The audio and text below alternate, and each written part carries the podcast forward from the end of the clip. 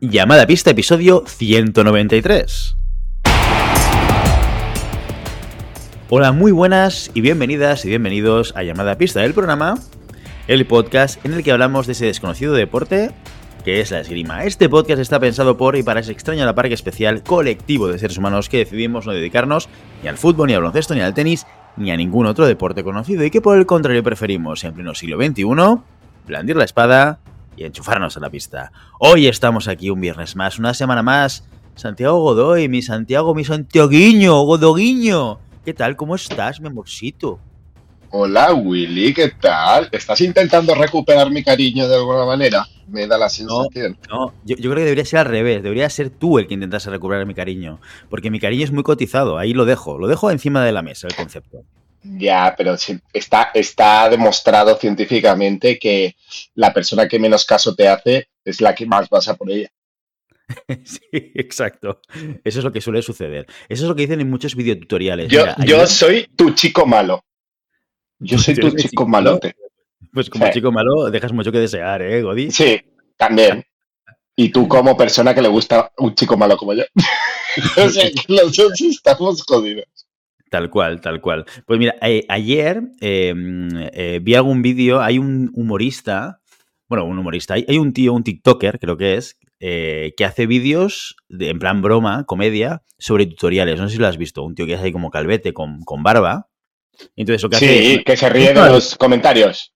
Exacto. Bueno, no, no leo los comentarios. Pone el vídeo tutorial y entonces. Ah, sí, sí, sí, sí, sí, sí, sí. Digo, en la medida en la cual el vídeo va pasando, entonces él, él como responde, ¿no? La, a la persona que hace el tutorial, ¿no? Y va tomando apuntes, en plan como comedia y, broma, ¿no? Y tiene varios de estos que justamente se tratan de eh, eh, chicos o chicas que dan consejos de cómo ligar, ¿vale? Entre comillas, ¿no? O cómo seducir o cómo salir de la friend zone o cualquier cosa de estas, ¿no? Y muchos de ellos hablan justamente de lo que tú comentas, de que una de las estrategias eh, naturales para que alguien te haga caso es no hacer caso a la otra persona.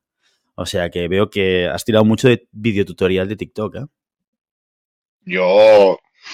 TikTok es una fuente de sabiduría inagotable. O sea, es como la Wikipedia en versión, en versión animada. Ahora en serio te pregunto, ¿tienes TikTok o no? Yo no tengo TikTok. Yo soy muy boomer para tener TikTok. Ya se nota que tienes cierta edad, ¿eh? O sea, ya estás Sí. Eh, alejado sí, sí, sí. De, de las redes sociales de, de- de la gente joven, ¿eh?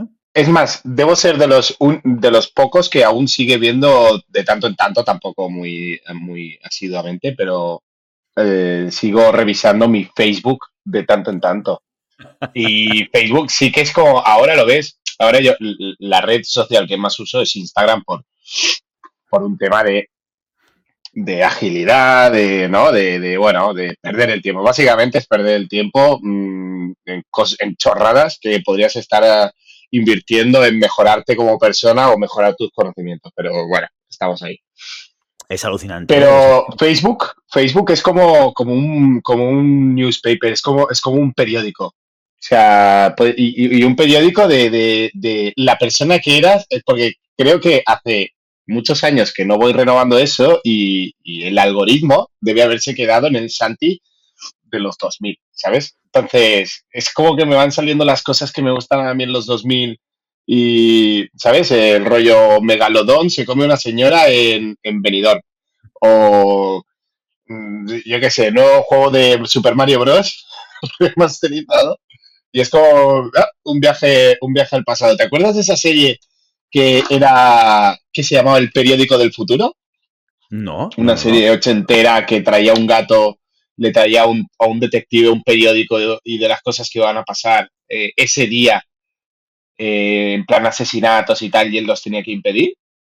No, es, muy, es muy mítica esta. Se llama El. Periódico del No Futuro. sé ni cuál es, tío. No sé ni cuál es esta serie, ¿eh? No, Claro. pues no, la no, no. traía un gato. Oh, pues es muy. Es como Kung Fu o rollo así, ¿eh? De, o, bueno, Kung Fu. Quizás me he pasado, ¿eh? Pero. eh, pues eso, es como leer mi periódico del pasado en vez del futuro.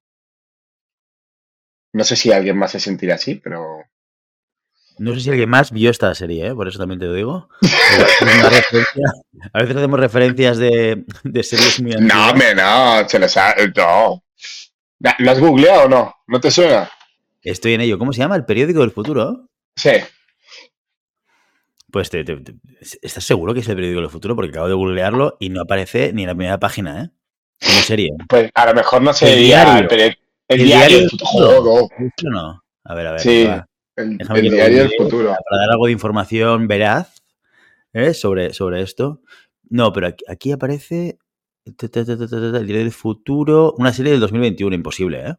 No, no, no, no, esta es del Esa no es, 2000. Temporada 2, tráiler en español. Uy, uy, uy, esto tiene pinta de ser la retea marinera, chaval. A ver. No, no, no, pero no, no es una serie. No es una serie asiática, ¿no? Bueno, ya, ya, no lo sé, es que yo estoy en el móvil, no puedo verlo, pero... No, no, No, es asiática, es americana. Es americana, ¿no? Pues, eh, ¿tú estás seguro de que lo que dices existió? Sí. Es que no sabe nada, tío. No, no encuentro el diario del futuro. No encuentro nada. ¿Ti- ti- ¿Tienes alguna referencia adicional que me pueda ayudar a encontrarlo? O, Sí, o no? que era un gato. El periódico del futuro. Gato. Vamos a poner gato. A ver qué tal le sienta esto a Google. Mm, A ver, edición anterior. 96. ¿Puede ser que fuese de 96? Mira, ah, edición anterior. El diario del destino en Hispanoamérica. Ostras, pero será Early, eh, early edition. Claro, ya te lo he dicho. edición anterior se llama, vale. O sea, es que no has dado Edición ni. anterior. Te has inventado el nombre. No, porque en Latinoamérica se llama eh, el diario del destino. Que te has inventado el nombre. ¿eh? Hombre, ¿Ves? el Del protagonista 96 al es 2000. Kyle Chandler. Ah, bueno, hay, hay algunos actores aquí conocidillos, ¿eh? Que sí, que era, era top en su momento. A nivel teleseries americanas. Sí, sí, sí, sí. Aquí, para los que nos escuchéis, habrán dos actores por lo menos que son bastante reconocibles. No, más de dos, ¿eh? El Kyle Chandler, el Fisher Stevens, no es que me lo sepa de memoria, es que lo estoy mirando en Google, ¿eh? Y aquí la Jane Krakowski, que también la, me suena de haberla visto en alguna serie o alguna, o en alguna peli. Prima O sea- hermana de Mike Wachowski. Exacto. Exacto. Hija de, eh, eh, de Henry Wachowski. Exacto. De Henry Wachowski. Exacto. O del señor Wachowski para ser más eh, finos con Sí. esa referencia. Muy bien, muy bien. Oye, pues fantástico. Eh, no, no, recuerdo igual. Mira, me, me- me miraré luego alguna, algún tráiler o algo. a ver no si- vale la pena, ya te digo yo que no vale la pena. Bueno, tío, todo, todo lo que, todo lo que se creó en esa época vale la pena.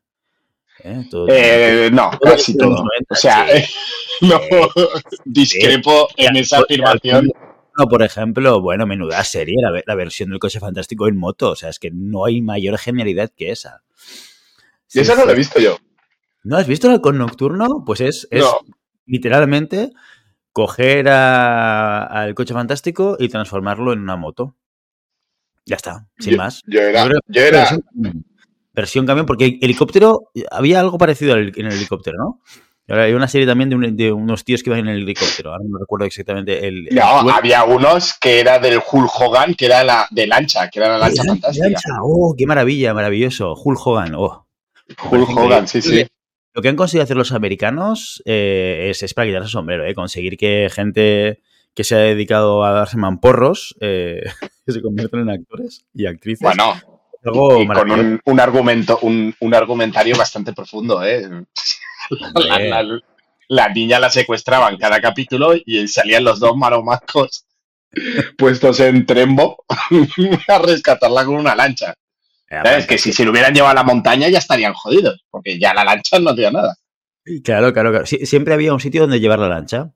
Esta Claro. fue una parte del argumento. Yo, yo creo que los guionistas tenían una estructura de guion con varias partes, con cuadraditos que tenían que rellenar con alguna información concreta. Como, por ejemplo, ¿dónde se contextualiza Pinta y colorea. ¿Cómo se llama el malo? ¿Cuántos malos hay?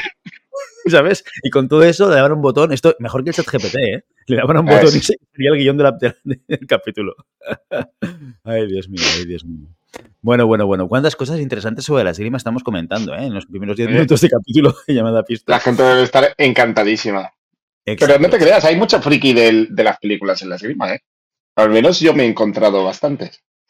Bueno, yo, yo creo que eso tiene mucho que ver también con el hecho de que en general hay un elemento Friquismo.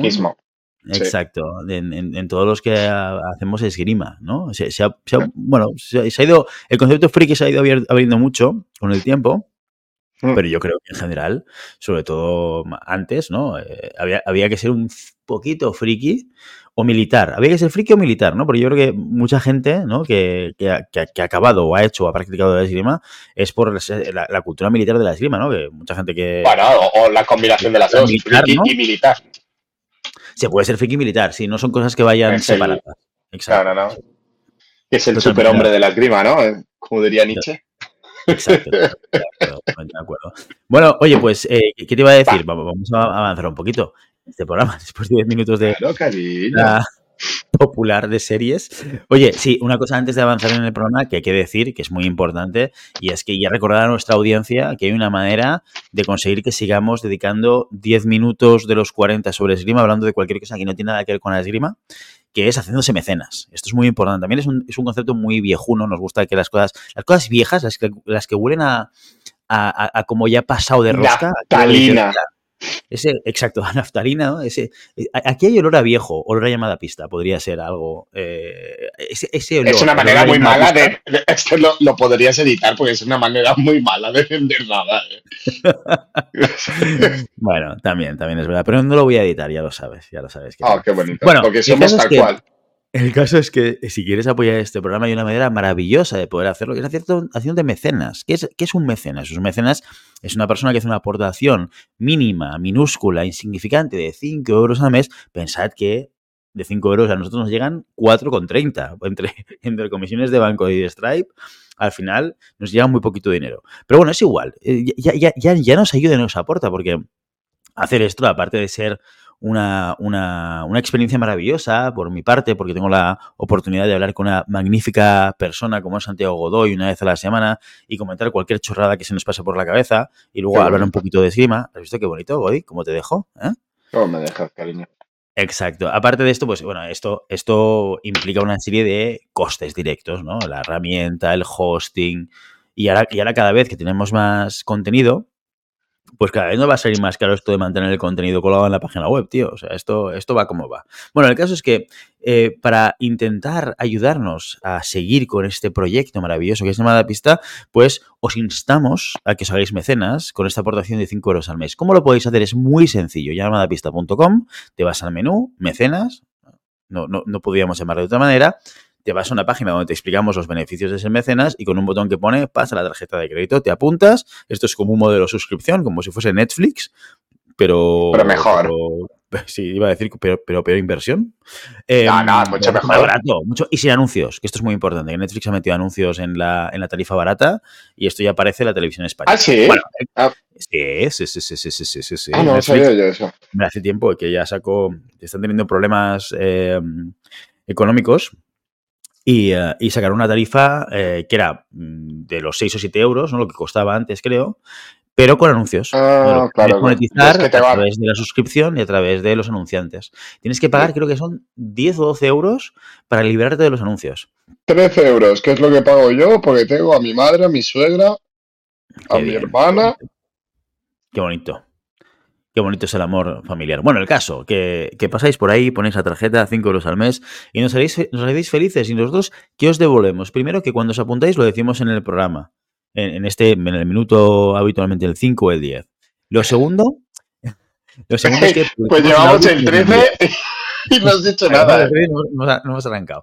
El, el segundo es que si nos envías un audio lo publicamos. ¿eh? Y os recuerdo habitualmente, yo lo suelo escuchar antes, pero mis invitados, en Santiago Godoy, Maribel Matei, cuando, cuando quiera estar con nosotros, o cualquier otro invitado, pues lo ponemos en ese momento y es la primera vez que lo escuchan, así que los podemos sorprender con lo que tú quieras.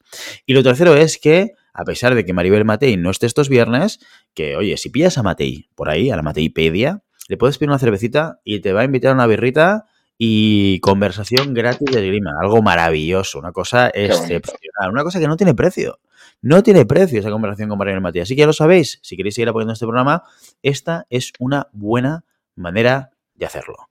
Muchas gracias a todos. Bueno, Santiago Godoy, vamos mm, por el minuto 14. Yo creo que si no empezamos a recibir mensajes esta semana de odio, eh, no lo recibiremos nunca. No sería, la, no sería la primera vez ¿eh? que te dice no te enrolles, no te enrolles y danos. No te enrolles Charles Boyer. No te enrolles Charles Boyer. por decir algo. Danos, sí. Exacto. Pues no, sería la primera, pero sería la segunda. ¿eh? tampoco tenemos que decir que aquí en nuestra, nuestra base de haters es, pequeña o por lo menos es silenciosa. Es la mayoría silenciosa, que no dice nada, pero en el fondo nos odia. Base de haters, me mola, me mola. Exacto. Base de haters. Bueno, pues eh, Godoy, ahora sí, minuto 15, tenemos que empezar a hablar de esgrima. ¿De qué vamos a hablar hoy en llamada pista? Vale, mira, eh, sacando a a colisión, ¿no? Se dice a colisión, colisión, colisión, sacando, sacando la palestra. A colación. A, colación. A colisión, a colisión de vehículos. A colisión. Eh, sacando a colación, eh, una cosa que me pasó justo ayer dando una clase eh, es a través de cómo desarrollamos nosotros un movimiento nuevo o un o, la mejora de un gesto, qué, elementos podemos eh, trabajar para yo poder mejorar un elemento eh, eh, técnico-táctico. ¿Vale? Es decir, nosotros sabemos que un tocado se compone de tres elementos, ¿no? El elemento de, de ejecución, que es lo que llamamos la mecánica del movimiento, el elemento de distancia, ¿vale? Ese, eh, esa separación por la cual tiene que tener una medida determinada para encontrar mi, distancia tanto de preparación como, como, de ejecución y el momento, ¿no? Que el momento hay siempre em, el momento o el tiempo, sí, que siempre tiene estas dos lecturas, el tiempo de ejecución, ¿vale? Que es decir, cuando lo hago y el tiempo propiamente dicho de la acción, ¿no? Em, cuánto dura esta acción, cuánto, cuánto, cuánto, de larga es. De estos tres elementos, nosotros tenemos que tener eh, en cuenta una cosa, ¿vale? Eh, por más que nosotros queramos entrenarlos de manera eh, independiente, ¿no? Yo puedo entrenar el gesto mecánico, yo puedo entrenar la distancia fija y yo puedo entrenar el momento de ejecución a través del estímulo del maestro, eh, por más que nosotros queramos, eh, perdón, por más que nosotros queramos entrenarlos de manera independiente, hay una cosa que eh, yo me estoy dando cuenta que muchas veces los, los, tiradores y tiradoras se enganchan, ¿no? Y es que solo me falla una cosa y solo me centro en esa cosa. Cuando existe un elemento que se llama la coordinación de los elementos, ¿vale? La coordinación de estas tres partes que nunca puede perderse. Y aquí va mi, mi, mi, tema.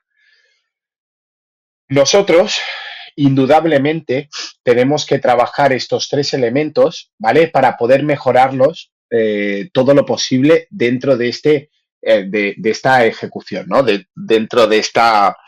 Em, dentro de este desarrollo del tocado que quiero hacer el, tocado eh, independientemente de cualquiera de las intenciones que queramos hacer, tanto defensivo, ofensivo, contraofensivo. Y lo que pasa que hace mucha gente es, pues, centrarse en uno de los elementos y machacarlos. Centrarlo en uno de los elementos y machacarlo. Eh, una vez que lo tiene más o menos machacado, centrarse en el otro elemento y machacarlo. Centrar. Eh, me centro en la técnica, pum, pum, repito, repito, repito, una vez que lo tengo mecanizado, me centro en la distancia, pa, pa, pa, pa, una vez que lo tengo mecanizado, me centro en el momento, pa, pa, pa, una vez que lo tengo eh, localizado y puedo desarrollarlo bien, tengo un problema que es que si me fijo en, en, la mecánica, olvido la distancia. Si me olvido la distancia, olvido el tiempo. Si olvido el tiempo, me olvido de estirar el brazo. Entonces, en vez de eh, entrenar o desarrollar estas partes de manera independiente mm, para generar un, nivel mínimo eh, y poder eh, así creer así que voy a mejorar mi gesto, lo más importante o lo que define la calidad de un movimiento siempre será la coordinación de estos tres elementos. ¿Qué quiere decir? No porque yo haga una ejecución perfecta, ¿sí? Mi acción será mejor. ¿Por qué? Porque si yo tengo una ejecución perfecta, pero no sé buscar la distancia o no sé definir el momento, esa ejecución perfecta es difícil que pueda ser eh, efectiva en este sentido, ¿vale? Si yo sé buscar una distancia muy buena, ¿sí? Eh, que la ejecución sea deficiente, ¿vale? O que el momento sea deficiente, también me va a perjudicar bastante a la hora de que mi tocado sea efectivo. Y obviamente, si yo no sé definir un momento en el cual pueda ejecutar bien esa distancia y ese gesto, indudablemente no voy a ser capaz de tocar. Esto quiere decir que si yo trabajo mínimamente las tres, ¿sí? Eh, establezcamos una tabla, ¿no? Subjetiva.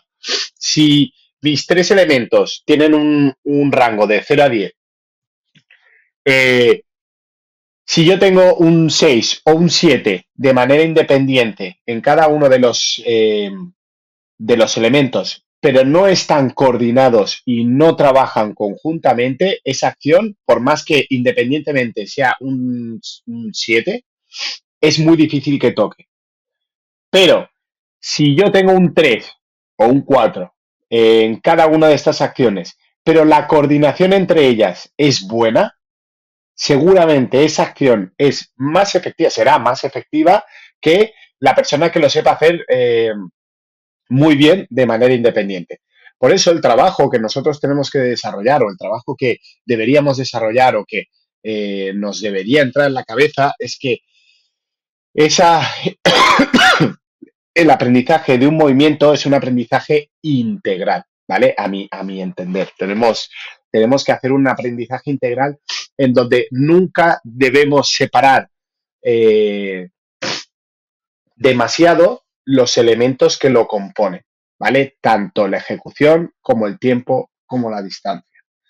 A mí siempre me viene una en la cabeza, ya sabes que soy muy friki de Bruce Lee, y a mí me, me siempre me encanta una frase de su libro Pensamientos Extraordinarios que lo, que lo retrata muy bien esta situación, ¿no? Él decía a través de, creo que era la, en la parte de deporte, decía, no tiene ningún tipo de sentido el aprender un movimiento mecánico, porque es como si tú coges un coche y lo despiezas hasta la última tuerca y lo pones todo en el suelo.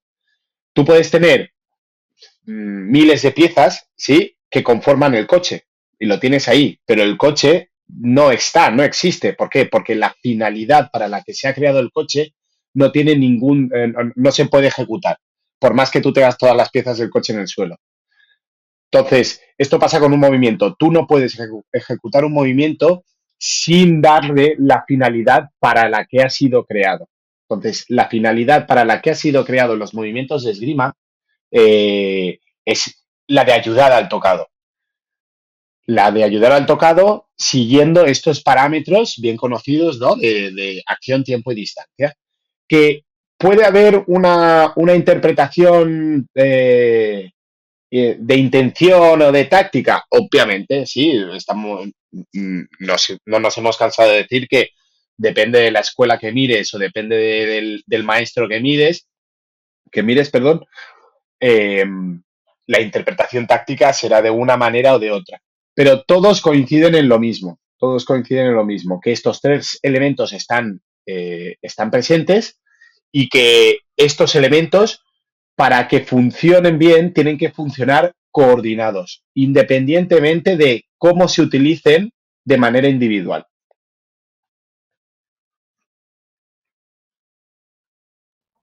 Por lo tanto, la suma de, estos elementos juntos es, lo que es crítico para conseguir el, el, resultado que estamos buscando. Pero esto, ¿cómo lo trabajas? Porque, claro, así explicado,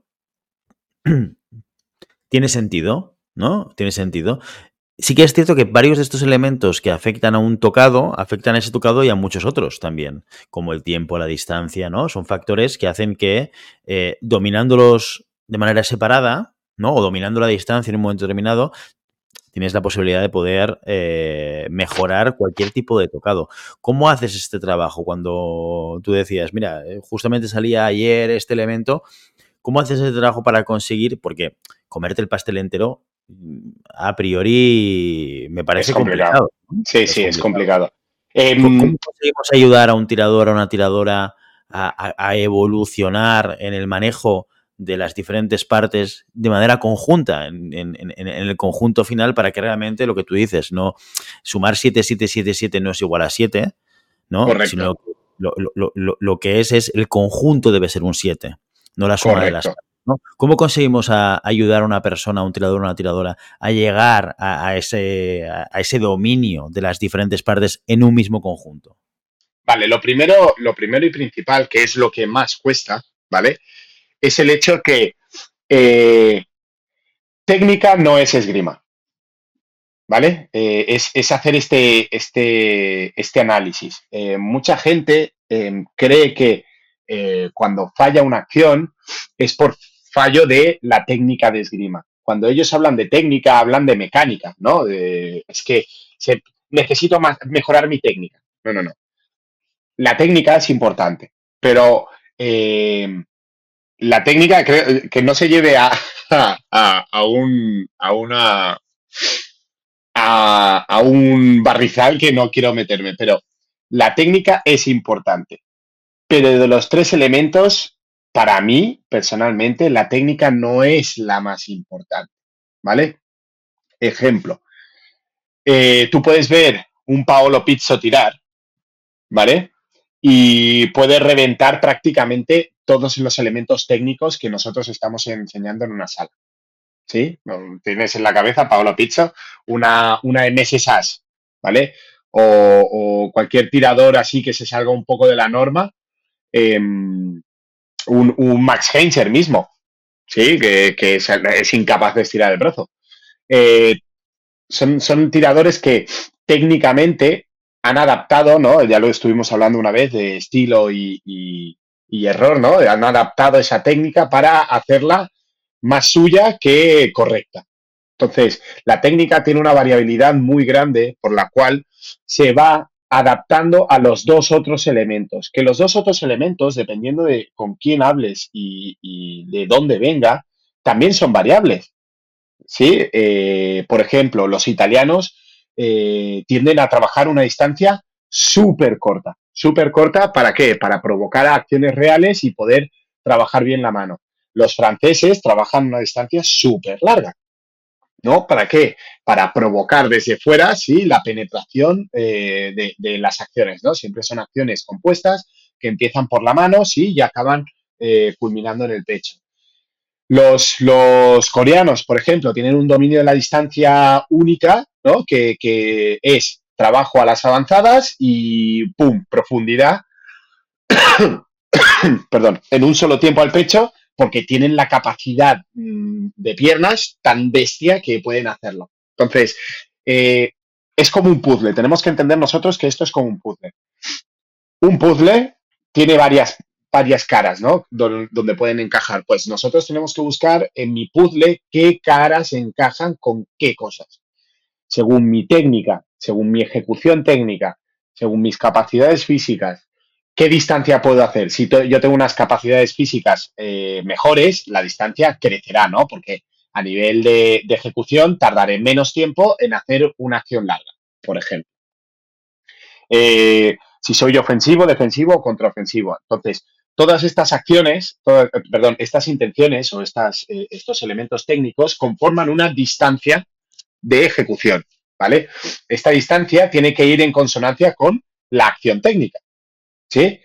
Y esta distancia me generará un tiempo determinado. Si yo estoy en una distancia muy larga, este tiempo, sí, tiene que pasar por una preparación y una ejecución. Si yo estoy en una, o, una acción de, dos tiempos largos, ¿no? Preparación con marcha y toco. Si estoy en una distancia muy corta, ya puedo eh, introducir las acciones en, una intención en primer tiempo para ganar o robar el, el tiempo del rival, ¿no? Entonces, si tú vas entendiendo esto como un puzzle, cuanto más cerca estoy, eh, tengo unas acciones determinadas y tengo unos, unos momentos determinados, cuanto más lejos estoy, tengo unas acciones determinadas y unos momentos determinados. Y esto pasa no solo por hacer bien el fondo o por hacer bien la, la, línea de sexta o cualquier línea, ¿no? Sino que pasa por ¿soy capaz de la acción que estoy haciendo leer bien el tiempo y leer bien la distancia? Porque si no soy capaz de coordinar estos tres elementos, ¿vale? Eh, esa acción, por más que la practique a nivel individual, no tiene ningún tipo de aplicabilidad después. ¿Por qué? Porque no sabré encontrar esos elementos para que cuadre, ¿no? Y partiendo de esta base, el trabajo que tenemos que hacer es, es esto, romper con, ese, con esa mentalidad de que la esgrima es técnica, sino que la esgrima no es solo técnica, es el conjunto de los tres elementos, y que tenemos que entender que los tres elementos se tienen que tomar de la misma manera, de la misma importancia eh, dentro de la ejecución. ¿Qué quiere decir?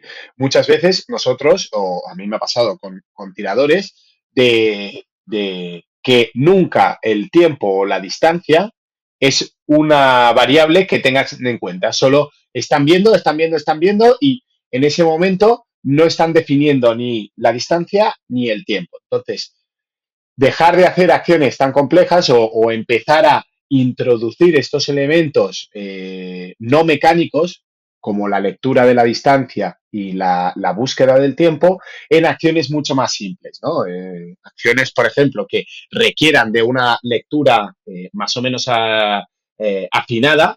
Por ejemplo, una acción que a mí me gusta mucho y que se, se vuelven locos, y tú ya lo sabrás, Willy, es la acción de ataque sobre la preparación.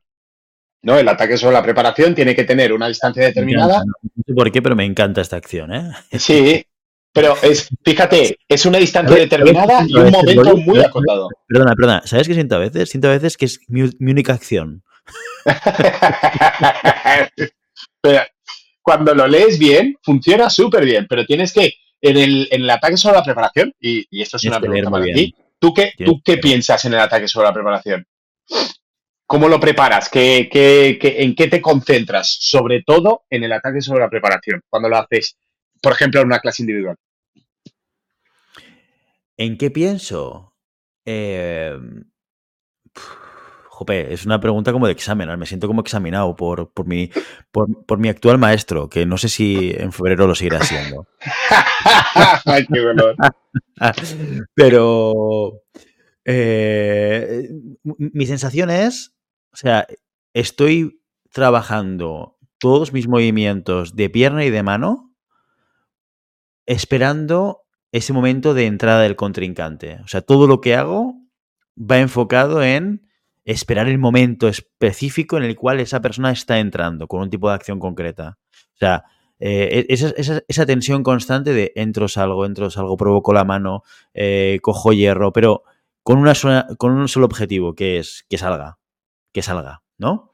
Entonces, lo que estás buscando es el momento, ¿no? Te focalizas sobre todo en el momento. Correcto, totalmente, totalmente. Correcto, porque el ataque sobre la preparación. El momento concreto de su salida para yo, ¡fam! Correcto. Porque en el ataque sobre preparación, el, elemento más importante es lo que, lo, que se suele llamar la ventana de tocado, ¿no? La ventana de oportunidad de tocado. En el ataque sobre la preparación es súper eh, definida la ventana de la ventana de oportunidad del tocado es sobre la marcha ni antes de empezar la marcha, ni cuando ya ha pisado, ¿no? Es, más, no es sobre la marcha, es sobre el vuelo de la marcha, porque en el momento que yo eh, espera que el rival haya pisado con el pie de adelante, ese ya, ya está, ahí ya puede reaccionar, ya puede cambiar de sentido, ya puede, ya puede hacer otras cosas. Entonces, esta ventana de oportunidad es tan delimitada que lo más importante que yo puedo eh, eh, en lo que yo me puedo fijar en esta acción es el vuelo de la marcha, ¿no? Si yo hago un fondo perfecto, si yo hago un fondo perfecto y tengo una distancia perfecta, pero no lo meto sobre el vuelo de la marcha, el ataque sobre la preparación no se puede dar, ¿vale? Por más que la acción sea perfecta. Entonces, ahí este, e, esta acción es, es muy interesante de practicar porque, uno, la mecánica tiene que estar aprendida. Eso, eso es de, cajón. Es decir, que la coordinación del fondo sea buena, ya no, no, tenemos que estar eh, pensando si el brazo va primero o si la mecánica tiene que estar aprendida. Si tengo que pensar en cómo ejecutar mecánicamente el movimiento, apague vámonos. Es un movimiento que aún no tenemos dominado y es un movimiento que no se podrá ejecutar en situaciones complejas. Situaciones complejas, véase, situaciones dinámicas, situaciones de competición, ¿no? Donde el estrés es, alto y eh, mi focalización o es menor o está en otras cosas. Entonces, si yo tengo que pensar en movimiento, ese movimiento no debería estar en nuestro repertorio eh, hasta que no saliera de manera mecánica. A partir de ahí, eh, el trabajo de distancia también debería ser un trabajo que tuviéramos eh, interiorizado. Mucha gente, y esto me pasa en mi grupo, mucha gente no tiene claro cuál es su distancia.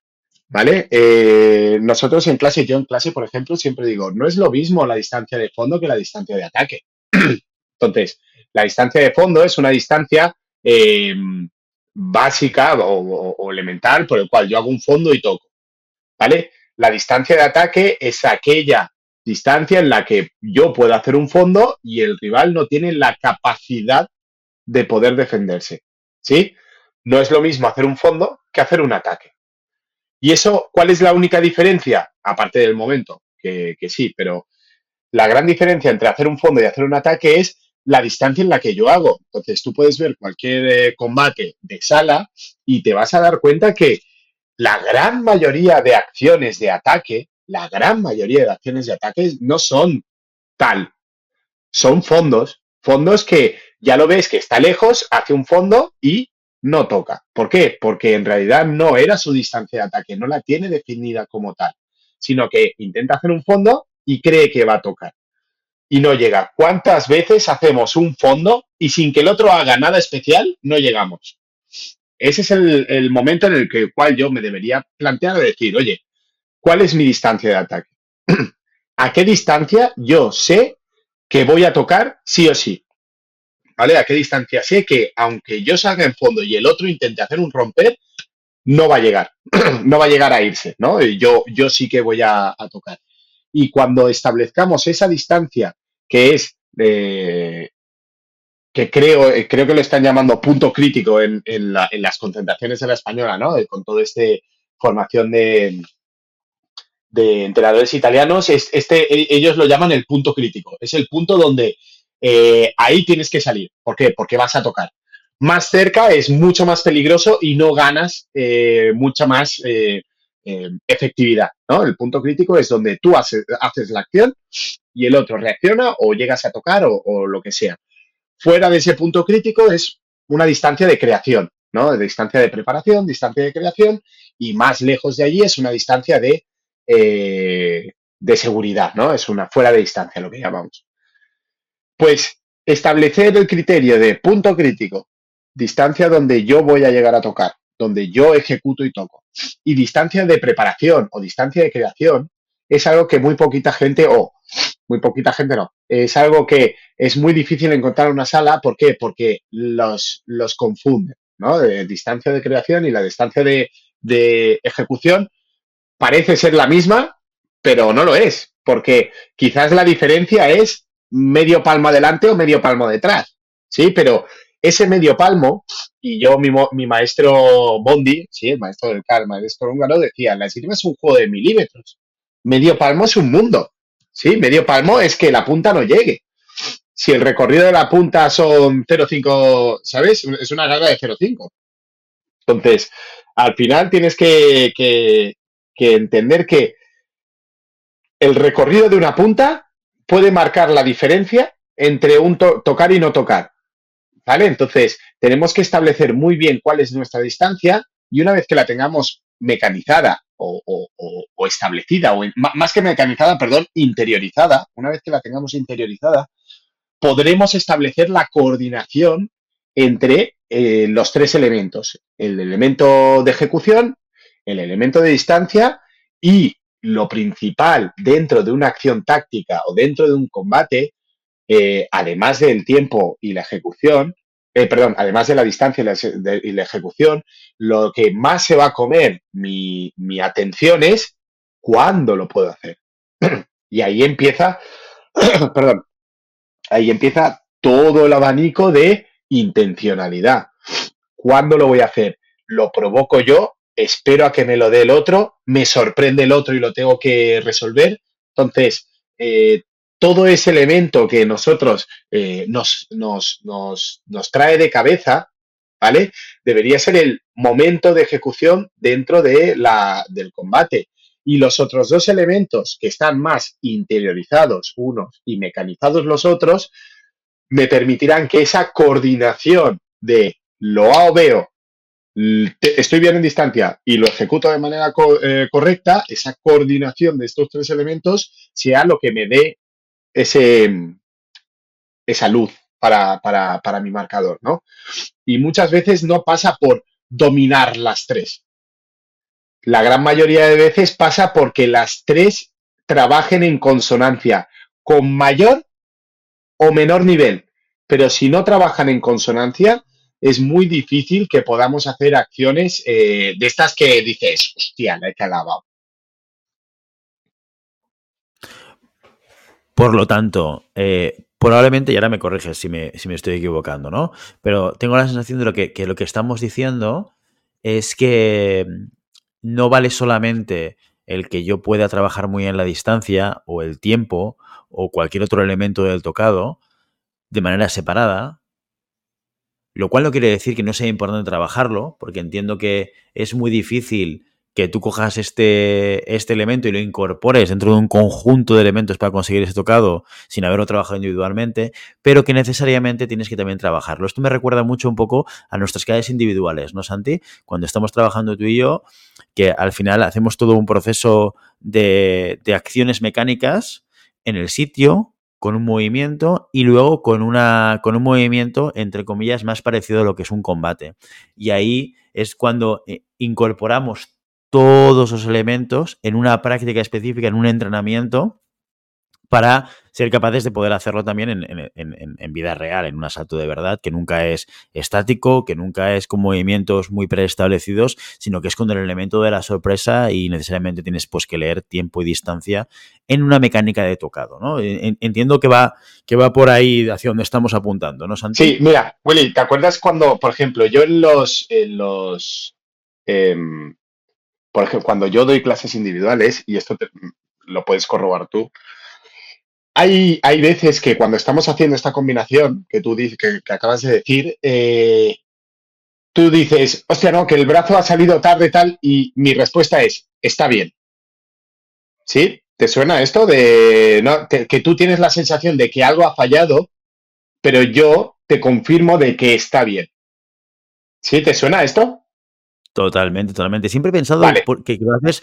¿Sabes por qué he pensado que, lo haces? Primero, porque eres un tío optimista. Y segundo, porque no quieres que la gente se dé de baja de la esgrima. Que es demasiado compleja pues como para conseguir la maestría, ¿sabes? Siempre he pues pensado. A Santi le gusta que acabemos las clases pensando que lo hacemos muy bien, porque si no, la frustración haría que nos diésemos de baja. ¿No, va pues por ahí todo, todo lo contrario, todo lo contrario. Fíjate que cuando yo digo esto, es porque la acción, aún siendo eh, aún teniendo una carencia en alguno de los tres elementos, los tres elementos se han coordinado de manera correcta. ¿Vale? Tocas, sí, llegas a tocar. Tocas en tiempo, sí. Tocas en distancia, sí. Tocas mecánicamente bien, mm, sí. Pues ya está. O sea, el, rango de em, el, rango de permisividad dentro de un tocado es muy amplio. Entonces, no todos los tocados tienen que ser clavados. Si los hay tocados que serán mejores y hay tocados que serán peores, pero lo más importante para mí es el hecho que el tocado trabaje en consonancia y en coherencia con los tres elementos. Por eso hay elementos que tú, por ejemplo, que tú eres un, tarado de, la, mecánica, sobre todo de la técnica, cuando ves que la técnica no ha salido eh, suficientemente bien para ti, yo te corrijo y digo, no, no, está bien, está bien por un hecho de que se ha coordinado bien y se ha ejecutado el tocado. ¿Se podría haber eh, coordinado, eh, se podría haber ejecutado mejor? Sí. ¿Se podría haber coordinado mejor? Bueno, quizás no, porque tal como lo has hecho, eh, se ha coordinado bien los, tres elementos, al final es, ¿lo coordino o no lo coordino? O sea, las piezas están en orden o no están en orden. ¿Sí? No, no existe una. Puedes trabajar una coordinación más fina, sí, pero si está en orden y trabajan en coherencia y en consonancia, ya está, más de eso no podemos pedir. podemos después mejorar elementos puntuales, claro que sí, pero que tú lo hayas trabajado de manera correcta durante eh, esa ejecución en particular y haya salido bien, por más que tengas la sensación de que no ha salido del todo bien, yo tengo que decir que está bien la acción, está bien. No está muy bien, no está perfecta, está bien. Entonces, a partir de ahí, tener una sensación de, bueno, eh, lo más importante no es que el brazo salga primero en esta situación. Lo más importante es que los tres elementos que componen el tocado estén trabajando de manera coordinada para poder ejecutarse eh, de manera efectiva. ¿Vale? Entonces, ese punto para mí es más importante que la técnica sea perfecta, porque al final la técnica es un elemento variable que lo vas a variar dentro del combate mil y una veces. No hay dos sextas iguales, no hay dos rivales iguales, no hay dos alturas iguales, no hay dos. Entonces, que tú tengas la posibilidad y la permisividad de que en una acción eh, pueda salir el brazo un poquito más fuera, un poquito más dentro, un poquito, porque lo has notado en ese, en ese momento ahí, pues está bien.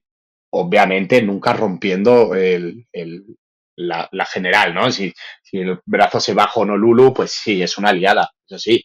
Pero si la acción se ha ejecutado, está bien, está bien.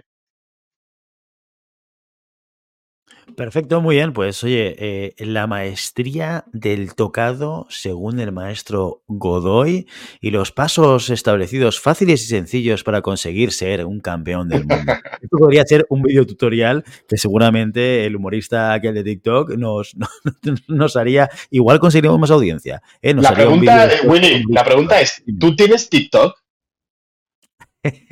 Yo me lo instalé un día y lo instalé al cabo de tres días.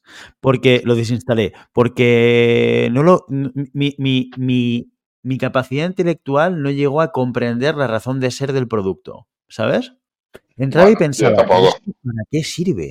Es que no lo entendía, no lo comprendía. O sea, por ejemplo, me engancha más Instagram. Instagram sí que es verdad que entre. Yo, yo sigo muchas cuentas de esgrima. Y de, baloncesto, también. porque ya sabes que mi hijo juega baloncesto, entonces estoy intentando aprender este extraño deporte de, gente mainstream, de gente normal, ¿sabes? Pero, pero en Instagram, por ejemplo, hay muchos vídeos de mecánica, hay muchos vídeos de entreno, hay muchos vídeos eh, de, competición también. Y es interesante porque son vídeos cortitos y que van al pie, van directos al pie. Y, y esto sí que me engancha. En cambio, lo de TikTok, que salga gente bailando, haciendo una coreografía de no sé qué, o moviéndose hacia un lado o hacia otro, en general no lo he acabado de entender nunca. Y me duró tres días en el, en el, en el teléfono. Mira que yo soy muy early adopter, ¿eh? Y, eh, y, me meto en todo esto muy rápido, pero no lo he acabado de entender, no tengo la capacidad intelectual, Godi. Pues a mí me pasa lo mismo y tengo 30 años menos que tú. 30 años menos que yo, pero que pues, no flipes, 10 años menos que yo. 30 años, sí. Oye, yo tengo 40, ¿eh? estarías, estarías ahí antes de la adolescencia, hombre, y no, menos. No, no, pues sí, sí, es verdad. Y lo, y lo que, y lo que tenga y si le preguntas a mi mujer, estoy antes de la adolescencia siempre, o sea que depende. Esto es un, una, tan subjetivo. Qué, qué, qué bonita es la subjetividad en el mundo. Exacto, exacto. Todo, depende. ¿eh? Como decía Jarabe de Palo, todo depende. Muy bien, Godoy. Lo que, lo que no depende es que ya hemos llegado al final de nuestro programa. Hoy, maestría en el tocado con el maestro Godoy. Ya lo sabéis, más esgrima a partir del minuto 15 de cada programa aproximadamente. Igual, igual esto lo vamos alargando. Y hemos hablado de otros temas. No, es una broma. Es una broma es una broma. Intentaremos que no pase, porque este programa ya sabéis que va de esgrima. Así que ya lo sabéis, hasta aquí nuestro episodio de hoy. Como siempre, queremos invitaros a que os pongáis en contacto con nosotros, nos deis vuestra opinión y nos digáis si queréis que hablemos de algún tema concreto o si tenéis alguna pregunta. Por ejemplo, el otro día alguien nos envió un mensaje por YouTube diciéndole a Santi que se cuida de ser resfriado, ¿eh? porque está todo el día. No, es, decir que no es, no es resfriado, es alergia. Ahora que hay el cambio de estación, y la humedad aquí de Sitges, de vivir al lado del mar, me mata. Entonces, mm, es para mí la, mañana es el peor, mañana y anochecer son el peor día para mí porque empieza a moquear, se me inflama los ojos, empieza a llorar, eh, la nariz me moquea, pero después ya soy una persona completamente normal y, y eh, ejecutiva y, y bonita. Bueno, ya ves que la gente se preocupa por ti, te envía mensajes, así que si queréis también enviarle mensajes de, preocupación a Godoy, lo podéis hacer a través de nuestra página de contacto en llevadapista.com barra contacto o a través de las redes sociales. Estamos en Instagram, estamos en Facebook, tenemos un grupo en Telegram que si te quieres apuntar nos envías un mensaje porque es como tan exclusive, ¿eh?